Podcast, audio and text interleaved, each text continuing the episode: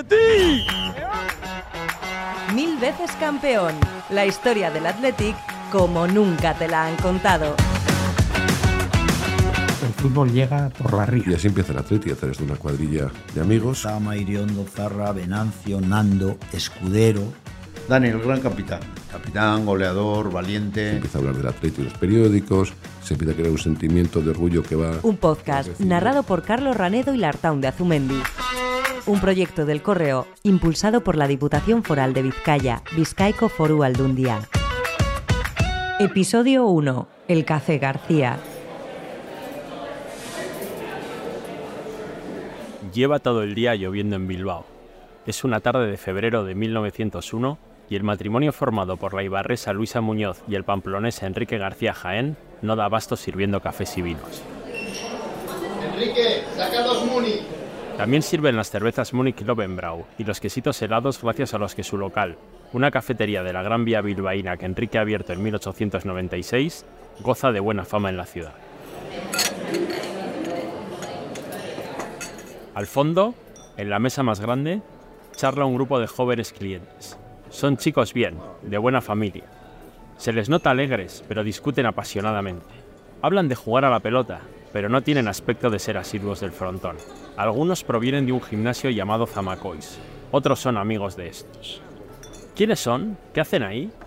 Esa cafetería es el mítico Café García, Carlos, situada en la esquina entre la Gran Vía y la calle Verástegui. Y esos jóvenes que discuten acaloradamente son un grupo al que le debemos mucho. Nada menos que los fundadores del Athletic Club de Bilbao. Espera, Lartown, estamos en 1901 y todos sabemos que el Athletic nace en 1898. Por eso, este 2023 celebramos el 125 aniversario. Sí, sí, así es. No te adelantes, Carlos, todo tiene su explicación. Déjame que te cuente qué hacen esos chicos en el Café García.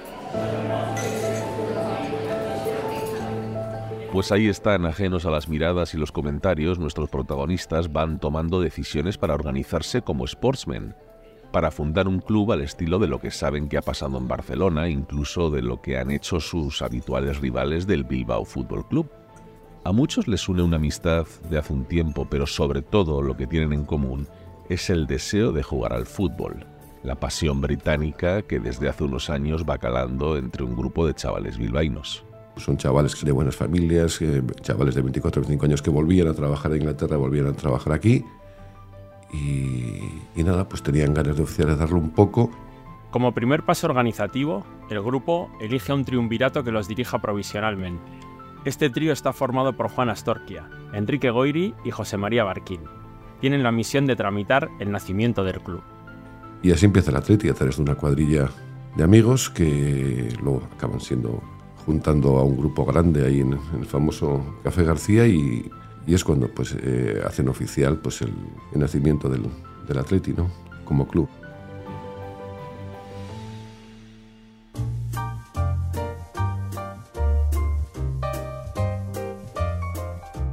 Como cuenta Carlos, estamos a principios del siglo XX y en Vizcaya el frontón, el teatro y con menor frecuencia los toros son los principales espectáculos con los que se entretienen los vizcaínos. La pelota, aunque ha pasado ya su edad dorada, sigue concitando a miles de aficionados en las gradas de los frontones. Porque hasta ese momento pues el, el gran deporte aquí era la pelota con diferencia. ¿no? No, no. El fútbol eran los sportmen que juegan ¿no? al fútbol, que les lo seguían escribiendo en inglés. Todavía eso no había aprendido. El frontón de Abando en la casilla cuenta con gradas para más de 4.000 espectadores y el Euskalduna, en el mismo centro de Bilbao, presume de ofrecer partidos de pelota en diversas modalidades para divertimiento de un público al que tanto el juego como las apuestas atraen como un imán al recinto deportivo. No son los únicos, en Deusto y Portugalete, por citar otros dos emplazamientos más alejados del bocho, también hay frontones que reciben con entusiasmo a la numerosa afición a la pelota. Pero algo empieza a cambiar. En el caso de Bilbao, tendríamos que decir que el fútbol llega por la ría. Del fútbol, así en inglés como se le llamará por un tiempo, poco se conoce entonces y desde luego no llama la atención de casi nadie. En los frontones dicen que es otro esnovismo que viene de Inglaterra y que está pensado para que jueguen los señoritos vizcaínos. La ría hace 140, 150 años es el puerto de Bilbao. Y Bilbao siempre ha estado muy conectado comercialmente con Inglaterra. Siempre, desde siglos atrás, ya se comerciaba entre Bilbao y las islas, con lana merina castellana o con los productos de las ferrerías. Pero sobre todo el incremento comercial tiene lugar a raíz del maquinismo, con la revolución industrial.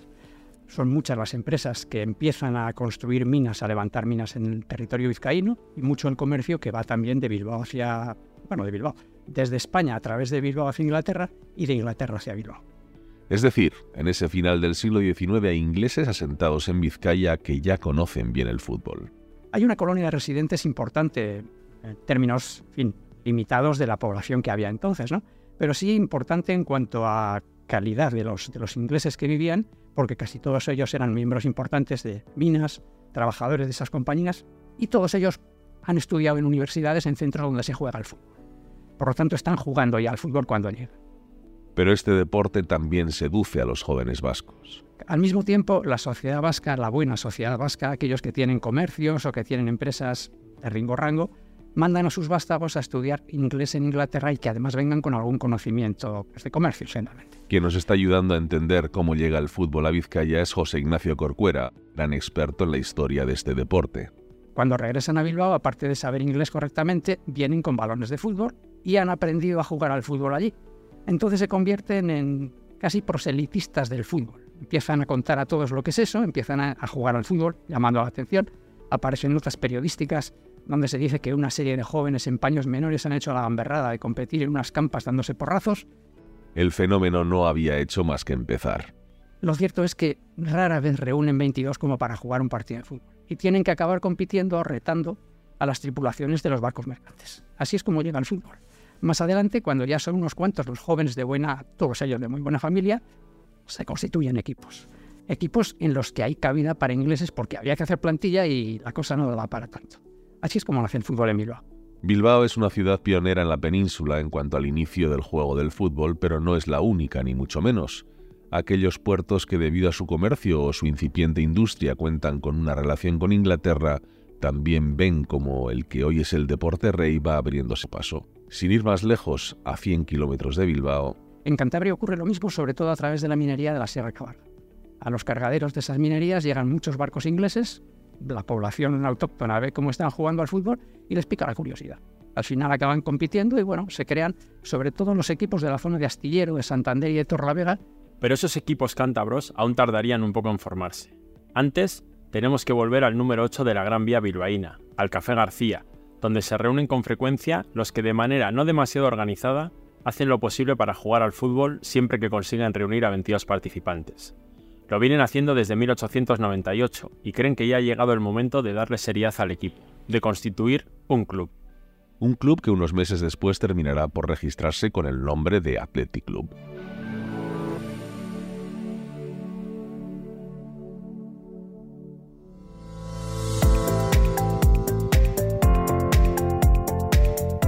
Hola a todos, bienvenidos a Mil veces Campeón, el podcast del correo en el que vamos a repasar los 125 años de historia del Athletic Club. Yo soy Carlos Ranedo, autor de libros como el Athleticpedia y el mejor equipo del mundo, que claro, no es otro que nuestro Athletic. Y yo soy Lartón de Azumendi, periodista e historiador del fútbol.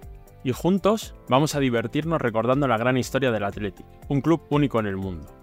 Para hablar hoy de cómo se empezaron a dar las primeras patadas al balón en Vizcaya, contamos con dos invitados de lujo. Hola, soy John Aguiriano, cronista del Atleti en el, en el Correo. José Ignacio Corcuera Lizaso, soy bilbaíno y de profesión jubilado, felizmente jubilado. Que ya tocaba.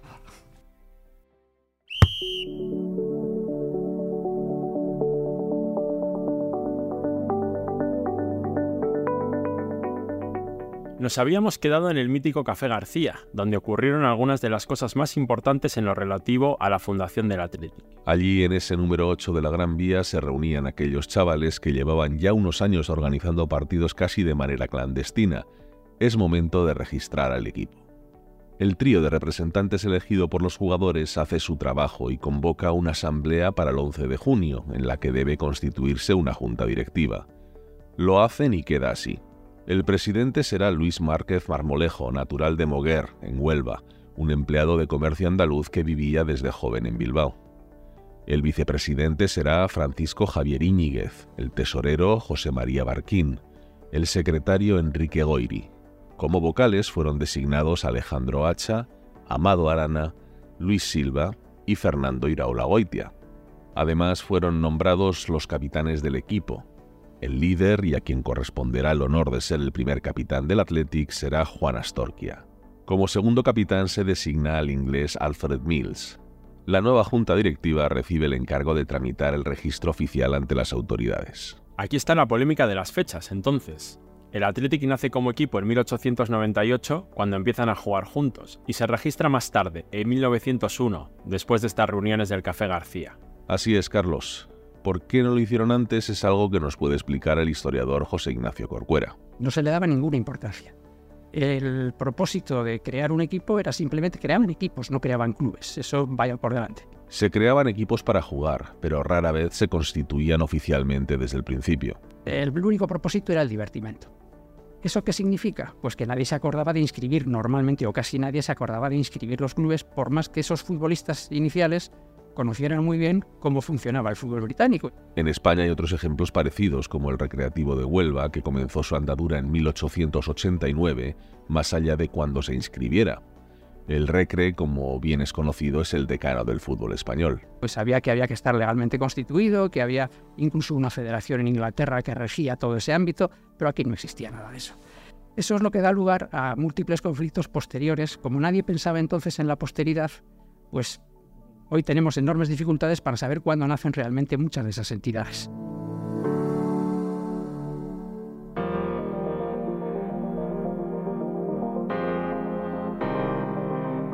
Ha pasado el verano. La junta directiva presidida por Luis Márquez ha hecho su trabajo otra vez y de nuevo el Café García toma relevancia en la historia del Atlético.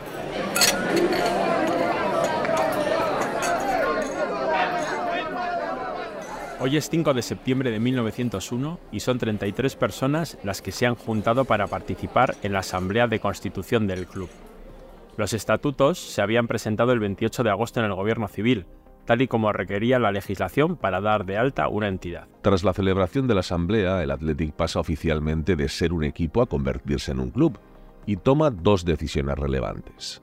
La primera, que la cuota mensual a pagar por cada socio sería de 2 pesetas y 50 céntimos, y la segunda, que la sede social del club se instalaría en la ribera de Bilbao, en el piso de arriba, lo que son las cosas, del llamado Café Donostiarra. Teníamos un equipo, pero ahora tenemos un club. Veamos cómo arranca el Athletic y su gloriosa historia ya debidamente registrado. Hacemos una breve pausa y que ruede el balón.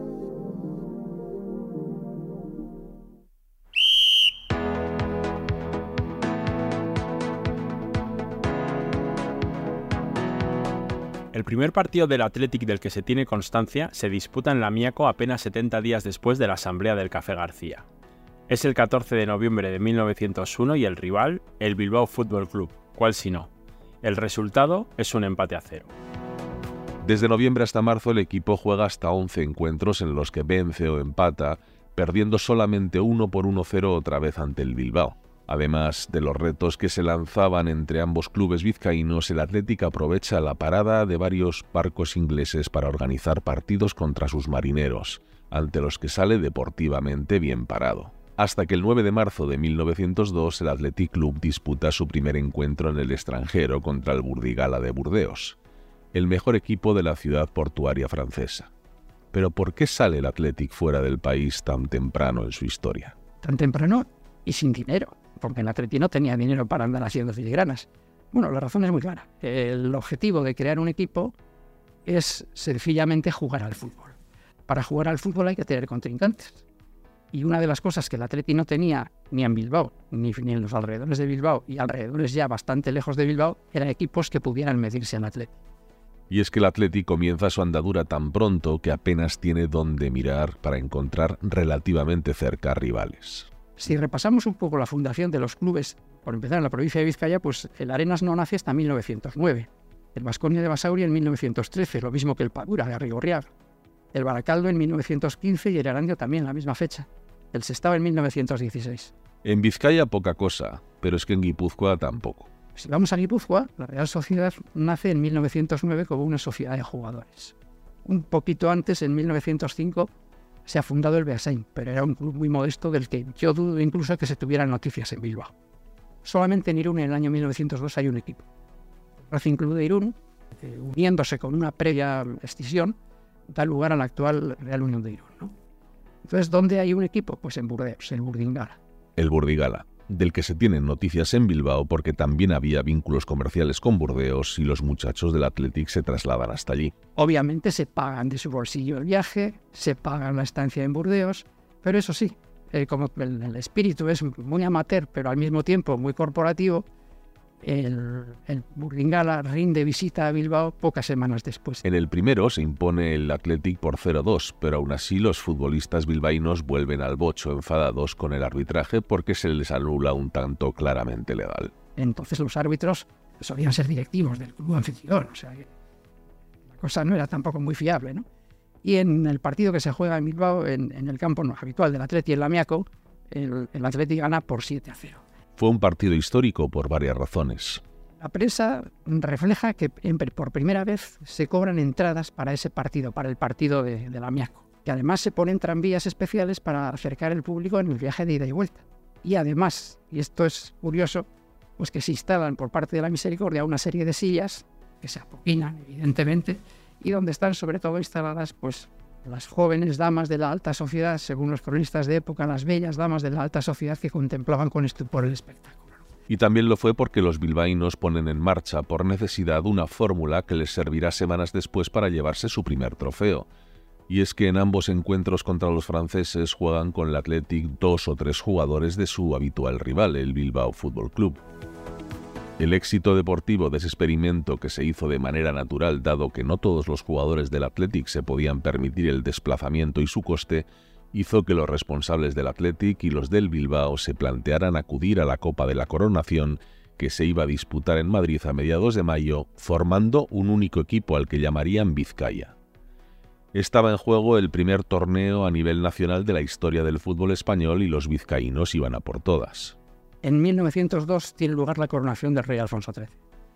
En Madrid, para que el pueblo también lo celebre o tenga motivos extra de celebración, se promueven una serie de espectáculos, varias corridas de toros, unas carreras de caballos, una prueba ciclista, y hay dos hermanos catalanes residentes en Madrid eh, que regentan una tienda de modas pues, de, de alto prestigio, a los que se les ocurre la idea de crear un concurso de fútbol. Son los hermanos Padrós, muy vinculados a la Fundación del Madrid, que como están muy bien conectados con la alta sociedad madrileña, se las apañan para contactar con el duque de Sesto. Le trasladan la idea al noble y este lo ve aceptable porque el fútbol era una cosa que comenzaba a estar de moda. A través de su mediación contactan con el alcalde de Madrid, a quien desde luego al principio no convence, no entusiasma la idea. Le parece una modernez, una estupidez, un... en fin, no está por la labor. Pero como llegan con el soporte de un duque, pues el, en fin, se la traga un poco el, el alcalde, ¿no? El caso es que además el duque de Sesto era el presidente de la Sociedad de Fomento y Cría Caballar. Era por lo tanto el que regentaba el hipódromo de Madrid, que entonces estaba en lo que hoy es la castellana a la altura de los nuevos ministerios. El duque de Sesto cede esas instalaciones para que se pueda hacer un campo de fútbol provisional y se consigue habilitar un terreno de juego acordonando la zona central del hipódromo. Con el escenario listo, entre el 13 y el 15 de mayo se disputa la conocida como Copa de la Coronación, oficialmente denominada como Concurso Madrid de Football Association, cuyo trofeo de plata fue donado por Alberto Aguilera, alcalde de la capital de España. Son cinco los equipos que se presentan a competir por la Copa. Dos proceden de la ciudad condal, el Barcelona y el Español. Otros dos son madrileños, el Madrid, el Madrid Club de Fútbol, que todavía no tenía el título de Real, y una entidad, pues, fin, muy, muy efímera, que se llamaba el New Football Club. Y el quinto, el Vizcaya.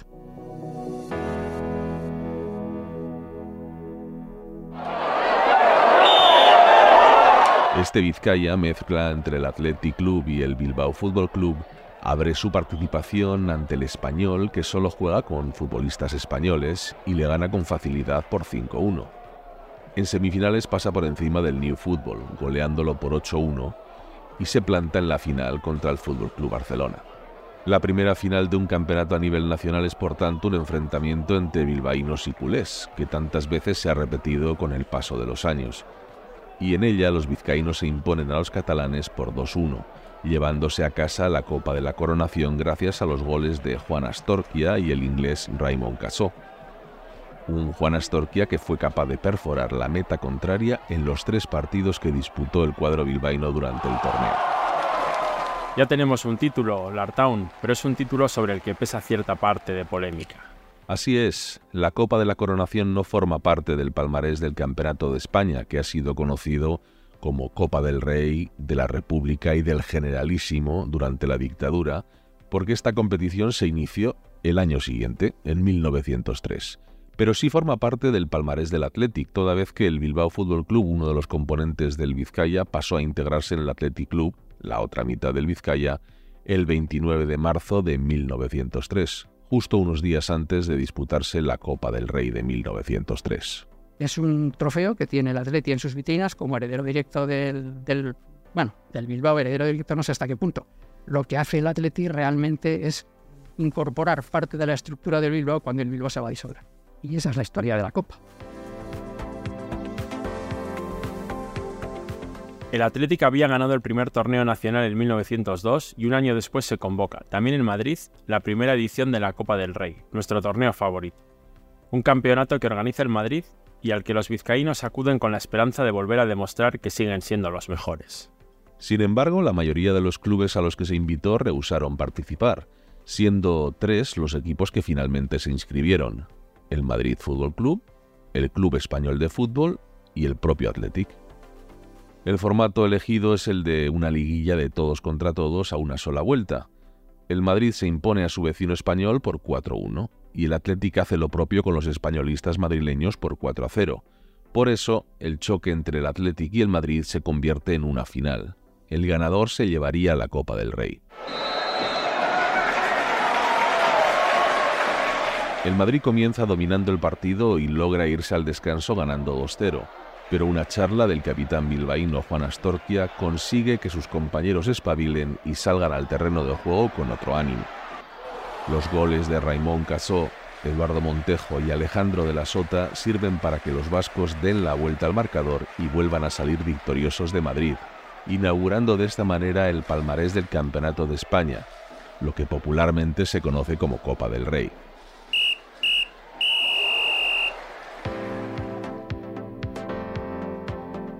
La edición de la Copa de 1904 es la primera de varias en las que comienza a haber polémicas, acusaciones entre participantes y reclamaciones a la organización. El título es otra vez para el Athletic, que revalida el campeonato sin jugar ningún partido para llevárselo, cuando le tocaba disputar la final ante el Español de Madrid. Los líos estos años son habituales. Pues en primer lugar porque cuando se instituye el Campeonato de España, o sea, la Copa para entendernos, no hay ninguna federación, no existe la federación, no hay un órgano que lo regule, no hay digamos, unos estatutos, unos reglamentos y sobre todo, y lo que es peor, no hay ningún árbitro capaz de poner paz en casos de conflicto que, esté, que tenga el reconocimiento de los clubes. Sin órgano federativo, regulador imparcial, los jaleos están a la orden del día. Los líos están prácticamente, en las primeras 10 ediciones, sería un poco exagerar decir que cada año hay un fregado, pero casi, casi, casi. La edición de 1905 es la primera en la que el Athletic tiene dificultades para presentar un once de Bilbao en Madrid y recurre, como será habitual durante unos años, a algunos jugadores del Athletic Club sucursal de Madrid, hoy Atlético de Madrid, y en aquel entonces equipo madrileño perteneciente al Athletic Club. Esa mezcla de futbolistas que no estaban acostumbrados a jugar juntos provoca que el Athletic caiga ante el Madrid por 1-0, permitiendo así que los blancos se lleven la copa por primera vez. Los madrileños se convierten pronto en el rival más importante del Atlético, así los de la capital de España derrotan a los bilbaínos en la final de 1906 y también en la de 1907, edición en la que bajo la denominación de Club Vizcaya se unen temporalmente el Athletic Club y los vizcaínos de The Union Football Club. Los aún blanquiazules, pues el Athletic no vestiría de rojo y blanco hasta 1910, renuncian a participar en la Copa de 1908 por desavenencias con la organización. En 1909 son eliminados a la primera de cambio a manos del Club Ciclista de San Sebastián, vengándose de los donostiarras el año siguiente. Son años de victorias y derrotas, algo habitual en el deporte, pero el camino estuvo plagado también de contratiempos. Es más, se salvó de la desaparición de auténtico milagro. Y fue muy poco tiempo después de haberse registrado, y el motivo estaba en las pesetas. Para hacernos una idea de cuál era el marco en el que se movía ese Athletic, hay que decir que cuando se funda son 33 los socios que lo componen. En mayo de 1904 los socios son 34, uno más.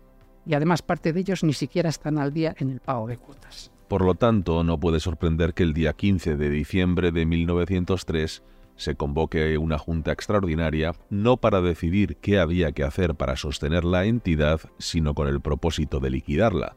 La suerte es que a lo largo de esa junta hay cierta discusión y aparecen voces empeñadas en que el Atleti no puede desaparecer de ninguna manera. Primero porque lo que ha costado más ha sido crear. Segundo porque no es desaparecer, no es dar carpetazo a un club cualquiera, sino al que en ese momento es campeón de España. Y tercero porque representa a Bilbao. Y hay quien dice que hay que contar con la ciudadanía de Bilbao también para dar un paso semejante. El caso es que se conceden una moratoria para ver si el proyecto es económicamente viable. En ese momento hay que señalar que el Athletic no reunía ni siquiera las 200 pesetas que había que pagar por el alquiler de la campa de la Miaco donde jugaba. El proyecto finalmente sale adelante gracias al dinero de uno de los socios que proviene precisamente del Bilbao, ni siquiera era originario del Athletic. Ramón de Aras Jauregui. Ramón Aras Jauregui es un personaje con el que el Athletic ha sido particularmente injusto a lo largo de su historia. Fue un personaje muy conocido en su momento en Bilbao, no solamente por tema futbolístico, sino porque era un diletante, hoy diríamos que una especie de perejil de todas las salsas. Contribuía también al desempeño, vamos a decir, pseudo profesional de, de algunos artistas, era un mecenas y políticamente también estaba muy definido. Procesaba el ideario nacionalista de Sabino Arana. Fue presidente del Athletic desde 1906 hasta 1908. En 1912 el club le concedió el título de socio honorario y fue concejal del Ayuntamiento de Bilbao. Gracias a la generosidad económica de Aras Jauregui, el Athletic ha sido capaz de ir escribiendo una historia legendaria. Consta que por lo menos desde 1903 hasta 1909 el Athletic salió adelante con, los, con el dinero que salía del bolsillo de este hombre. Sin duda una de las figuras más importantes en los 125 años del club, a pesar de no haber sido reconocida como merece. Bueno, por desgracia, como tantas otras cosas, la guerra civil se llevó muchas cosas por delante y se llevó también la memoria de este personaje. No porque muriese en la guerra civil, él falleció en San Sebastián, eh, creo que fue en el mes de noviembre de 1966, pero el Athletic no le recordó de ninguna de las maneras. Se jugó un partido pocos días después de su óbito, un partido que además fue televisado, y el Atleti no salió como los jugadores del Atleti no salieron como los aretes negros. Por supuesto, no se guardó un minuto de silencio. Fue un Athletic Barça que terminó con empate a cero, pero lo peor no fue eso. Lo peor es que después, en la transición, ninguna de las directivas tampoco hizo nada por, por recordar al individuo, al personaje, gracias al cual el Atleti sigue vivo. Vivo y por muchos años, Lartown, como veremos en los próximos episodios de Mil veces campeón el podcast con el que vamos a recorrer la historia del Athletic Club desde su fundación hasta el siglo XXI. 125 años de éxitos y fracasos, de victorias y derrotas, de mitos y leyendas como las que en nada, en unos años empezarán a vestir la camiseta rojiblanca. Te hablo de Pichichi o de Belauste y unos años después de figuras de la relevancia de Mr. Penland a quien dedicaremos un capítulo especial. Eso serán las próximas entregas. Gracias Lartown por contarnos esta historia y gracias a ti, que estás al otro lado, por escucharla.